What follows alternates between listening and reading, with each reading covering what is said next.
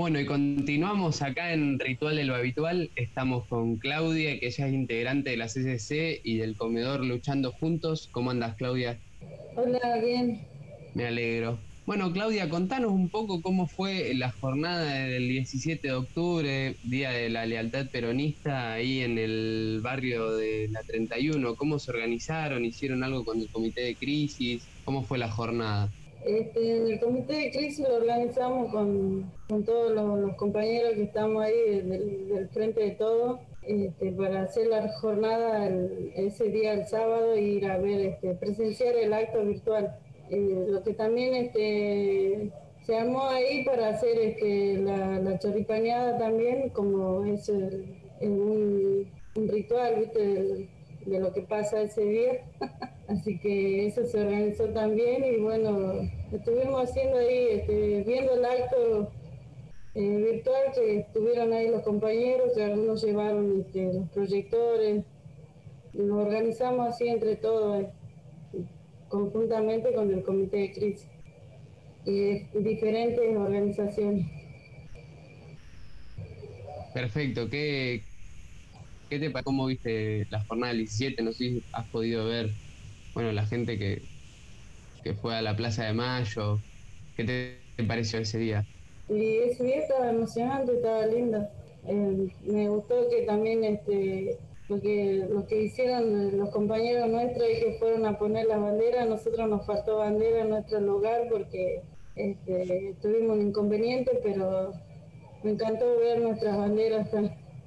Y después ahí en el, en el barrio la gente, ponerle, nosotros tenemos, éramos los del comité de crisis con algunos compañeros y, y los vecinos que pasaban se iban arrimando.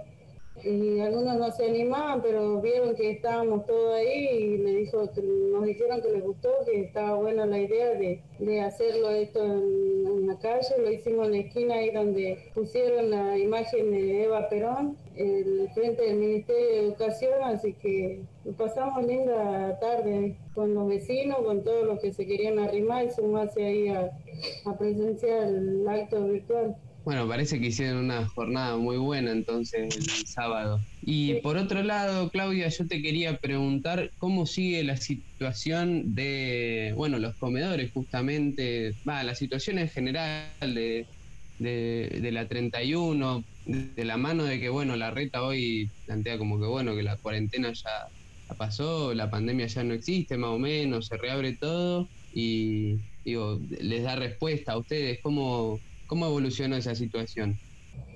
nosotros en el barrio lo que nos, preocupa por el tema este de los comedores, porque, bueno, como lo de la Secretaría dijeron que, la pandemia ya terminó, pero en realidad no terminó la pandemia, porque se está viniendo de nuevo el segundo recontacto, que lo están teniendo algunos también compañeros nuestros del comité de crisis.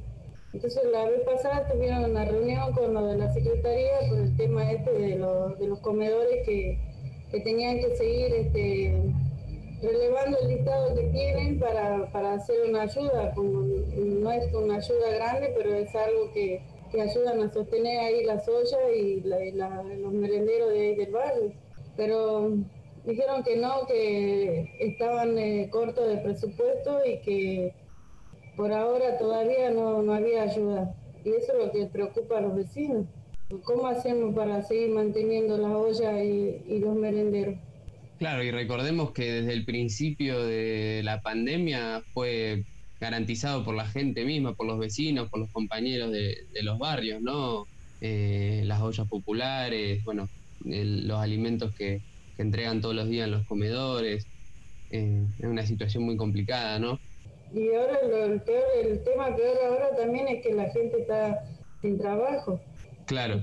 Trabajo y está es, más fuerte la, discriminación que tienen con, con los que trabajaban en el centro y en otro lado, que como ahora ya saben que vivís en la 31 y que algunos están conscientes que va a haber un, un, nuevo rebrote y como ellos dijeron que el primer rebrote que va a haber va a ser en la 31 porque han sido los más los primeros afectados. Entonces no están dejando a la gente ir a trabajar.